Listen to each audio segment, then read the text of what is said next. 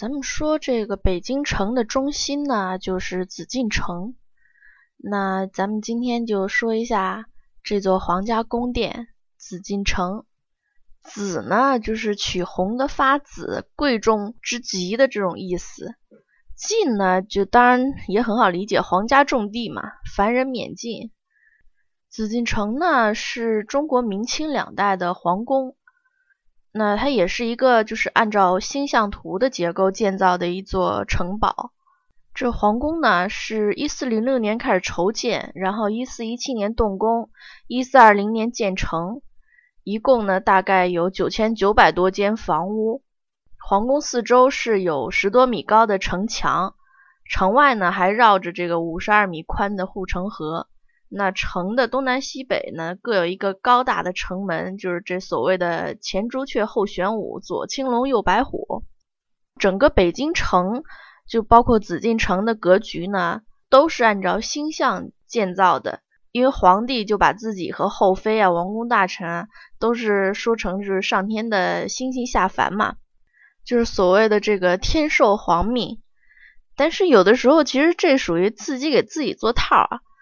到了后来呢，就连皇上自己都信了，真的以为自己就是天子了，就所以那个天上有个风吹草动什么的，他就非常不安，赶紧挑毛病。比如说万历五年十月初五，有一颗彗星呢，是从西南飞向东北，横扫牛郎，杀向织女，然后这个朝廷就乱作一团，君臣就互相推诿。你皇上就说啊，你们大臣有问题，然后大臣就说皇上你应该反省。还有光绪三十四年七月二十一日的傍晚，有一颗大彗星自西北，尾长十余丈，奔京城而来，掠屋过檐，声如巨雷，光如白昼，就轰然落于东南。京城官民就惊恐万分，疯传说紫微星陨，皇上命在旦夕。其实这就是个陨石掉下来了嘛，但是非常巧，就三个月之后呢，光绪皇帝就真的死了。这类似的这种例子还有很多啊。五百年紫禁城一共住过二十四位皇帝，那皇帝为了表示自己就像中午的太阳一样高高在上，普照山川大地，就把那紫禁城的正门呢称作午门。这座城门呢，是紫禁城四个城门里面最雄伟、占地面积最大的一个。出入皇宫的御道就由正阳门直通到这边。从正面看呢，午门是呈凹形的，东北西三面相连着城台，高十二米，就门前就形成了一个可以容纳两万多人的方形的广场。然后城楼的东西两侧分别是钟楼和鼓楼。就是皇帝祭社稷坛的时候呢，鸣钟；祭太庙的时候击鼓；然后在太和殿举行大典的时候，就是钟鼓齐鸣。从城外看呢，午门是三门洞开；从城内看是五门并列。就是因为东西城台的北端呢，还各有一个门，就看起来就像是藏在人的腋下似的，所以叫腋门。然后这两个驿门呢，是分别从城台的那个肚子里曲折通向城台之后，正面不容易看到，所以呢，这个午门的门洞啊，也叫明三暗五。正门的这个门洞是专供皇帝出入的，除了皇帝之外呢，还有两种人这一辈子只有一次通过这个门洞的机会，一个就是皇帝结婚的时候被册立为皇后的新娘子。再有一个就是国家科举考试殿试里面夺了冠亚季军的，就是状元榜眼探花，有幸出入此门。平常呢，文武官员都是出入左侧门洞，然后宗室王公呢是出入右侧门洞。举行大典的时候，王公大臣是出入两个驿门。正中门洞里面呢是有一个护军参领，率了十二名军士把守。左右侧门是各由三个军校率十二名军士警卫，另外还有两名军校是手持红色的木棒子，坐在门前两侧。亲王以下的人出入，他们俩不必起立。要是有擅闯宫门的，立刻举棒子就打。嗯，随便一说，前期的时候说过关于明朝廷杖的事情，就也是在午门外面。然后皇帝呢，有时候也会在午门颁诏，就是宣布那个重大的事件。比如说明朝崇祯年间，因为军情紧急，不便举行盛大的典礼，所以在册立皇太子的时候就没有举行典礼。然后那些宗室王公和文武百官呢，就在这个午门外面听诏。还有元宵节的时候，皇帝要在城楼上设宴招待百官；立春呢，要在这里向百官赐春饼；端午节要在这边赐凉糕；重阳节赏花糕。清代的时候，逢农历十月初一呢，要在这里举行颁朔礼。就是皇帝跟后妃接受钦天天印制的那个来年的历书，就是日历。呃，皇帝呢还得向王公大臣颁历书，那个历书印的是非常精美的，盖着钦天监的大印，然后内容很多，就每天的祭仪事项，还有节气节日，包括朝廷的那些祭祀典礼，都会一一注明。然后还有一种是御用的那个挂历一样的，高三十公分，宽二十公分，就是很大的那种。每四页呢是一个月，上面吉神啊、节气啊、日出日落啊什么的都有。还有就是像现在的那种日历一样，就是呃宜什么什么用红墨印，然后不宜什么什么的用黑墨印。午门广场呢还会举办这个献俘礼。这个是最能展现国威军威的一种仪式，就在午门广场上，刀枪林立，旌旗蔽日。那个皇上在城楼上一声令下，先是两个人高喊“拿去”，这个回声还没落呢，就又有四个人喊“拿去”，然后接着是八个、十六个、三十二个，一直到三百二十个人高声呐喊“拿去”，那气势磅礴。能在紫禁城里面过夜的男人呢，除了皇上，还有皇太子和未成年的皇子皇孙，再就是那个值班的臣工跟侍卫。除了这些人呢，就只有太监跟女人。那城里的建筑跟设施呢，其实都是为皇上一个人服务的，就也只有皇上是畅通无阻。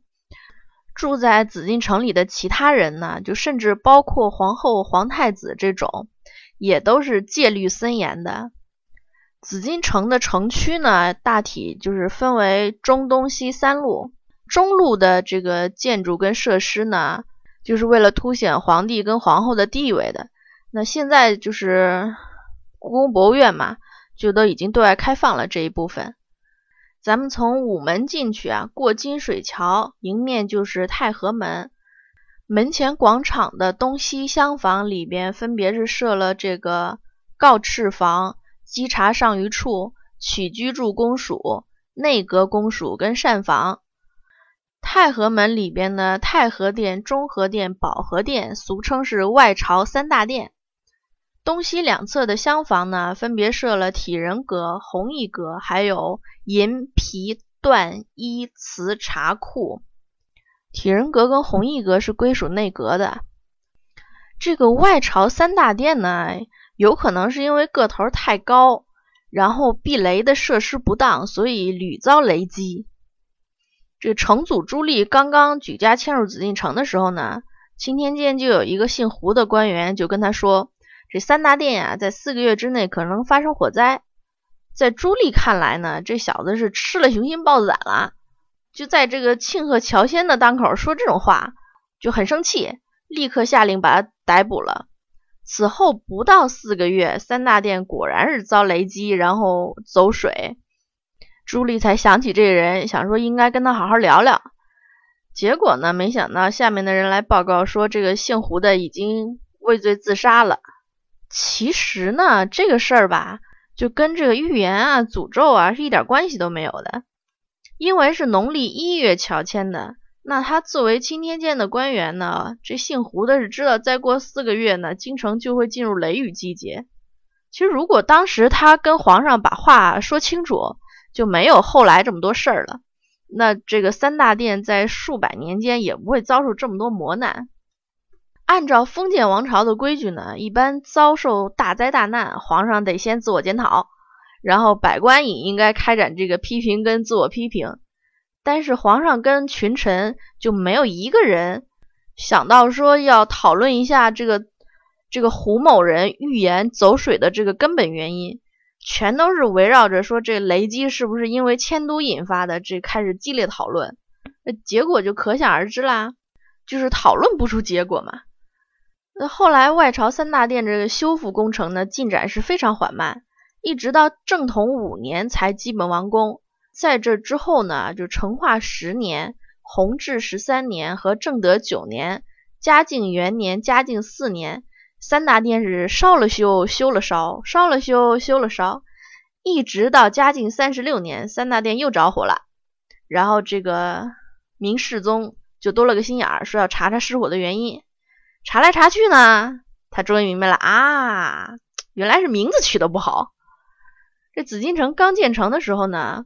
太和门叫奉天门，太和殿叫奉天殿，中和殿叫华盖殿，保和殿叫景深殿。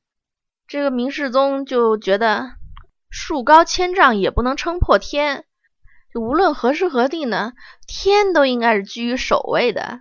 所以这个奉天殿啊、奉天门啊，这名字起的不好，这老天爷生气了，于是就把奉天门改叫皇极门，奉天殿改叫皇极殿。然后华盖殿和景深殿呢，就分别称是中极殿和建极殿。那名字改了之后，老天爷还是不高兴。万历二十五年呢，三大殿又被焚毁了。这个明神宗就传旨重建，工程是时断时续，花了一千多万两银子，一直到他死了，这还没竣工呢。等到崇祯年间呢，皇宫就加强了夜间巡逻，防火防盗。到了清代以后呢。康熙皇帝就特别重视这个防火的工作，制定了一系列的制度跟措施，这个宫中的火灾就比明朝少多了。清朝的时候有专职的这个巡检火烛太监，入夜以后不该留在宫里的人就都走了，那乾清宫就会发出一声呼喊：“下钱粮”，就是锁门的意思，然后小心火烛。随后呢，紫禁城的各个角落就会接茬不断的传来太监就是那种阴阳怪气的那个响应。太和殿呢，俗称叫金銮殿，其实这个称谓是源于唐朝啊。那个时候皇宫有一个宫殿，背靠的山坡叫金銮坡，皇帝呢常常在那儿召见大臣跟翰林院官员。你要知道，翰林院的官儿那都是学者型的啊，非常惯于这个舞文弄墨啊，创造点新名词什么的。然后他们在口头上的文章里面就总把这座宫殿叫金銮殿，而这个名字气势恢宏啊，就是皇家色彩非常浓，皇上也很喜欢，所以后来世代相传，也广泛流传于民间，人们就都把皇上办公的那个殿叫金銮殿。金銮殿呢，就也是明清的皇帝举行大朝和长朝的地方。它是坐落在一个面积大约三万多平方米的院子里面。然后有八米多高的汉白玉雕砌的那个台基上，殿里边这金銮宝座呢，又设在七层台阶的高台上。你可以想象啊，你坐在上面俯视众生的那种感觉，在古代人们的心里面，那就是天下第一把交椅。你想在英文里边那个总统也叫 chairman 嘛，就是有椅子坐的人，也大概就是也是有这这层意思的。那把宝座之上呢，有叫藻井的这个穹隆形的天花板。藻井呢，就是海藻的藻，水井的井。它是中国传统建筑物，就是对那个顶棚的一种装饰的方式啊，有方的、圆的、多边形的，什么都有。上面还有花纹啊、彩画或者雕刻，就是从下往上看呢，就好像就是倒挂着的一个井一样。金銮宝座上面的这个藻井呢，是有巨龙盘卧，然后嘴里叼了一颗大宝珠，名为轩辕镜，这就是以这个轩辕皇帝的名字命名的嘛，所谓真龙天子的象征。言外之意，它就是一面照妖镜。呃，一九一六年呢，这个袁世凯变共和为专制，自称皇帝，就让人把原来那个宝座搬走了，然后换上了一把西式高背大靠椅。他怕那个照妖镜掉下来砸着他，就把那大靠椅的位置向后挪。就冥冥之中啊，这袁世凯也觉得自己是个冒牌货。一九四七年呢，故宫博物院把袁世凯的那个高背大靠椅搬出太和殿，就找不到原来的那个金銮宝座了。一直到一九五九年，故宫博物院发现一张就是摄于光绪年间的照片，上面有金銮宝座，然后照着那个图找，后来是终于在一个废家具堆里面找到了那个造于明代的宝座。保和殿后面就是乾清门，进了乾清门就进了皇帝家的后院儿，这边就属于内廷中宫了。主要的建筑就是乾清宫、交泰殿、坤宁宫跟御花园。从这里沿着这个京城，就是也是皇宫的这个中轴线啊，往南有九个大门，就是乾清门、太和门、午门、端门、天安门、大清门、正阳门、箭楼和永定门。这个就象征着中国皇帝所谓九重天子之尊啊，跟乾清门遥遥相对的就是乾清宫，这个是皇帝的办公室和寝宫。乾清宫内呢，正中御座上方就挂着顺治皇帝福临手书的正大光明匾。雍正皇帝胤禛继位以后呢，这块匾额身价倍增，万人瞩目啊。因为它背后藏着一个天大的秘密，就是储君之位。因为从胤禛开始呢，清朝都是秘密建储的，是用满汉两种文字写好确定接班人的诏书，然后藏在正大光明匾额之后，等到皇上死了以后，才能由这个相关人等当众开启，昭告天下。所以。传奇小说啊之类的，里面经常会说这个雍正皇帝胤禛是篡位得来的这个天下，其实未必啊，因为呃之前一直是说是他篡改了诏书，但是因为这诏书是用满汉两种文字写的，那他汉字有可能还能改，这满文应该不太好改吧？他不可能两种文字都改了，对吧？乾清宫后面那个交泰殿里面呢？立了一块福临借内宫不得干政的铁牌，还有一个玄烨手书的无为的匾额高悬于上。或许是出于同样的考虑呢，在内廷乾清门前面的那一对大铜狮子就跟别的地方不一样，那个狮子两只耳朵是耷拉着的，意思呢就是让后宫人等凡事充耳不闻，装聋作哑。乾清宫的东家呢，是有一个很大的铜壶滴漏，每天要注水一百公升。在没有钟表计时的时候呢，北京时间大概就是以这个滴漏为准。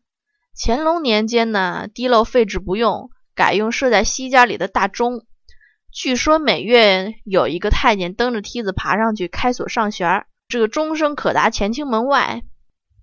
交泰殿后面呢，就是坤宁宫。坤宁宫呢，在我们大家的印象中，就一直觉得它是皇后的住所。这在古代，皇后的地位呢是跟皇帝相对的，就是天下女性中最尊贵的嘛。那皇帝是天，皇后就是地；皇帝是乾，皇后就是坤，皇后也是天下之间唯一的。所以，皇后的寝宫这个名字呢，就取自《道德经》里面“坤德一以宁”这一句，叫坤宁宫。皇帝的寝宫，这个乾清宫的名字也是取自《道德经》的同一段，就是“天德一以清”。在明朝的时候呢，这个坤宁宫是皇后的寝宫，那面阔九间，原来是正面中间开门的，有东西暖阁。到了清朝以后呢，皇室每年都要举行大大小小的这种祭祀，这也是皇帝皇后的重要职责之一。那在这些祭祀里面，有一些是要皇后举行的，而且地点就在坤宁宫。满族呢又是一个极其敬重神明的这个民族，所以这个祭祀祭神啊，对满族人来说是非常重要的事情。另外呢，满族人的这个居住设计跟汉族人也有不同。就根据满族传统的风俗呢，住房一般是中西东三间，大门朝南开。西间叫西上屋，中间叫堂屋，东间叫东下屋。那西上屋呢是设南西北三面炕，西炕为贵，北炕为大，南炕为小。就是由于满族人是以西为上呢，所以西墙供神或者祖宗的牌位，然后西炕一般是不住人的。南北炕呢以南炕为大，就是长辈住南炕，晚辈住北炕。就由于这些原因呢，在顺治十二年，清朝就对坤宁宫进行了改建。除了东西两头的这个两间通道以外，将正门开向偏东的这一间改菱花格窗为直条格窗，然后殿内西部改为三面环形的大炕，就是使得这一间殿内外装饰都不同于其他的宫殿。然后按照满族的习俗呢，把坤宁宫西端的四间改造成祭神的场所，从东数第三间开门。改成两扇对开的门，进门对面呢是设三口大锅，为祭神煮肉用的。每天早晚都有祭神活动，凡是大祭的日子，就每月初一十五，皇帝跟皇后都要亲自祭神。这祭的神呢，包括释迦牟尼啊、关云长啊、蒙古神啊等等，这个画像有十五六个。那每逢大的庆典啊，还有元旦，皇后都要在这里举行庆贺礼。自此之后呢？坤宁宫就成了专门的祭祀场所，就也是一个非常神圣的地方。当然，它还有另外一个功用，就是皇帝大婚的新房。那清朝皇帝大婚的时候要在这里住两天，两天之后呢再另住其他宫殿。那如果就是皇帝继位之前已经结婚了的话，就不能享受这种待遇了。所以清代只有年幼登基的康熙、同治和光绪三个皇帝用过这个洞房。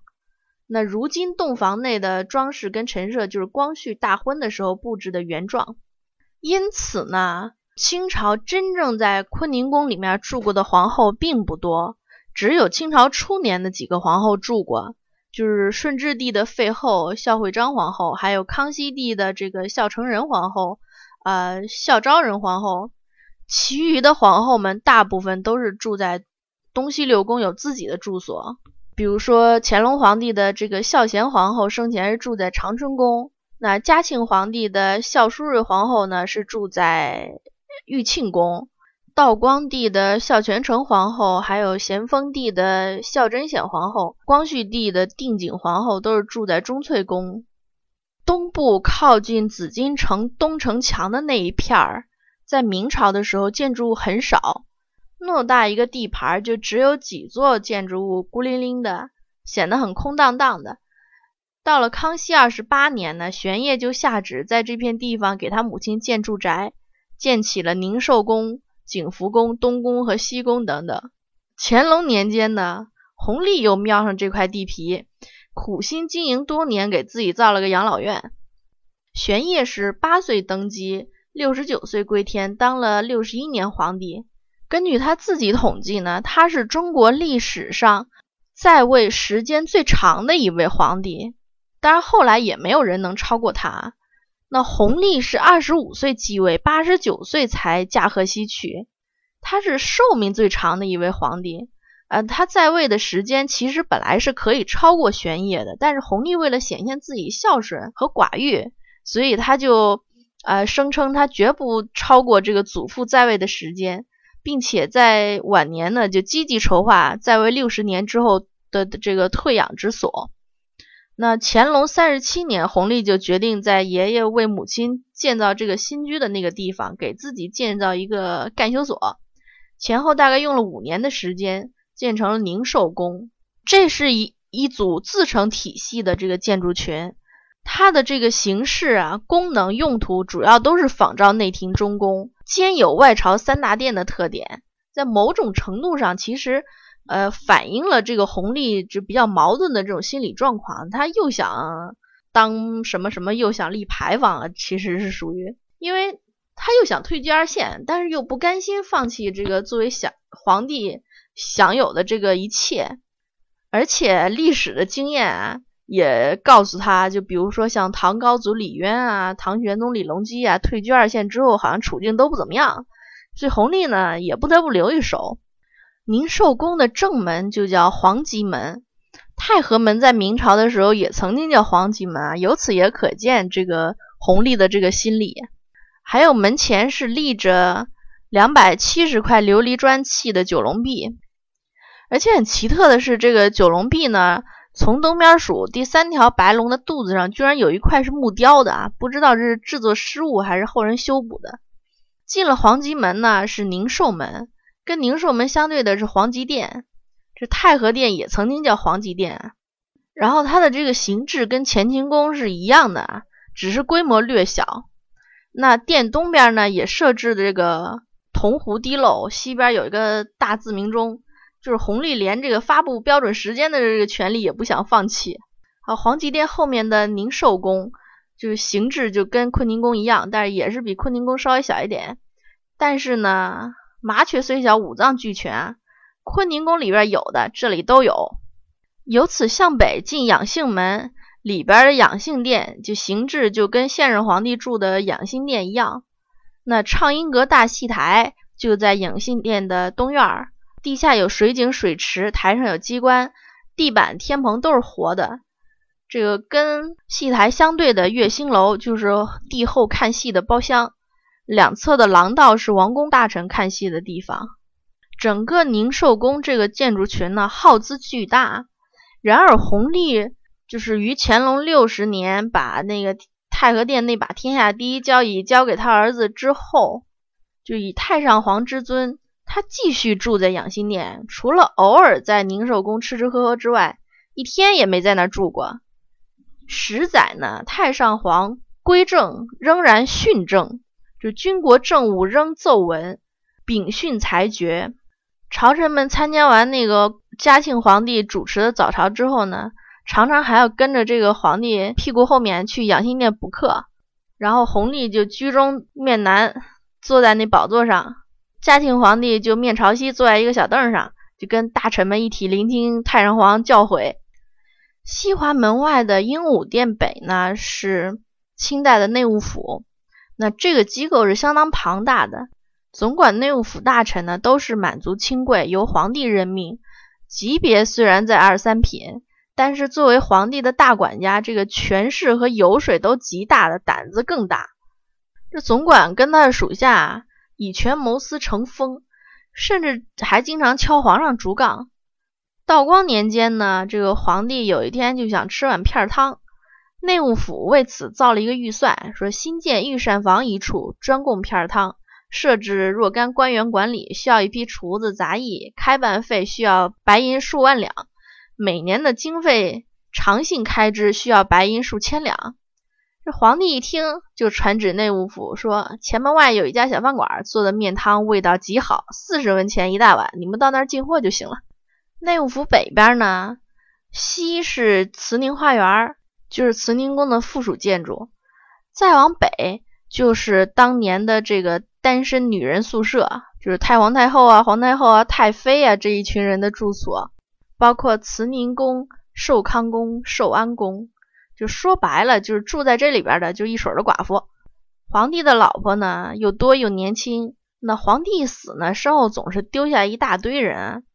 当初建造紫禁城的时候，考虑的是非常周到，给他们预留了这一片生活区。住在慈宁宫里的太皇太后、皇太后啊，这有皇帝当儿子的或者孙子撑腰，有职有权，日子过得蛮充实的。这个儿子或者孙子差不多天天要给老太太请安、嘘寒问暖的。那亲王的老婆啊、诰命夫人啊什么的，按规矩呢还得轮流过来陪老太太闲扯。老太太要指导啦，呃，协助皇后管理后宫啦，什么请示汇报工作啊、拉关系走后门啊之类的，川流不息。像是在清史中占有重要地位的这个孝庄太后，玄烨呢就对她这位老奶奶感情至深啊。为了让他安享晚年，玄烨就下令为他建造新居。那孝庄太后入住以后，就常常在孙子面前称赞这座寝宫如何如何好。孝庄太后去世之后呢，玄烨又命令把这座寝宫拆了，运到河北彰化的清东陵，就在孝庄太后的墓旁原样建起来。一般有儿有女的这些太妃太嫔啊，日子还好过一点；没儿没女的那些个先帝遗孀，日子就冷冷清清了。架子大，开销多。先帝在世的时候呢，要是没点儿私房钱，光靠津贴过日子，就难免有点窘迫。据末代皇帝溥仪说呢，清末有些太妃太嫔，就时不时的要求太监帮忙到市面上去代卖一些针线活儿。像慈宁宫、寿康宫、寿安宫和慈宁花园呢，跟紫禁城里面其他寝宫相比，最突出的地方就是佛堂多。这个想想也可以理解啊，你想。就比如说，同治皇帝载淳死的时候，丢下四个皇贵妃、贵妃，年纪最大的十九岁，最小的十六岁。十六岁的那个寡妇，四十六岁才去世。你想，这漫漫长夜，那么多那么多时光，也只能去多念念佛了。唐诗里面也有很多这种凄婉的哀怨的诗，描述后宫女人老朽寂寞、凄凉生活的。可是你要知道。在宫里面，哪怕是孤独寂寞，你能够安度晚年，这已经是享福了。很多人连这样的福气都没有。两千多年前，汉代废止了这个后妃为丈夫殉葬的制度。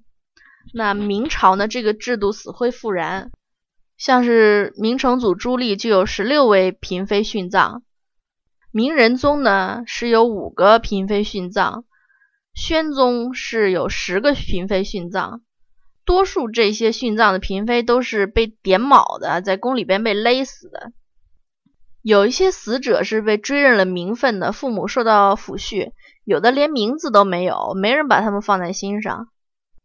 清初的时候呢，殉葬之风再起，为这个顺治皇帝福临殉葬的不止嫔妃，还有侍卫。后来康熙皇帝玄烨是下令废止殉葬了。这些殉葬的嫔妃里面，只有极少数是所谓的为情而死，有的是自知活着比死了还难受，宁愿死的。像顺治皇帝的这个珍妃，就自愿申请为皇为这个丈夫殉葬，她得到了比较高的待遇，葬入了皇帝的陵墓。一九二三年六月呢，那个时候就是溥仪还在宫里面。有一天夜里呢，养心殿西暖阁英华殿东边的这个院落里面呢，一带发生火灾，一大批建筑物连同里面储存的珍宝都化为灰烬。据不完全统计呢，烧毁的金佛有两千六百多尊，古画一千一百多幅，唐宋元各代瓷玉铜器四百多件，貂裘衣朝服三十五大项，还有数不尽的珍本古籍。宫中疯传是着火之前啊，溥仪、皇室成员、太监自知不能久居宫皇宫，所以大肆的倒卖国宝。光是溥仪的弟弟溥杰一个人，每天奉旨入宫，再捎带国宝回家，一年之内就不知道带出去多少东西。所以有人说呢，这场大火是故意为了掩盖这个盗机而纵火的。清理了火场之后呢，溥仪就因地制宜在这建了个网球场。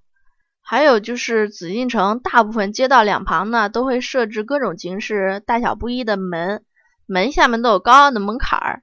溥仪学会了骑自行车之后啊，就嫌内廷这些门槛儿呢阻碍交通，能搬纸锯掉了很多。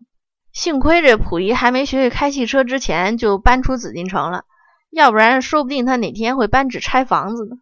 好啦，紫禁城就说这么多了，随便一说。由喜马拉雅首发，感谢您的关注。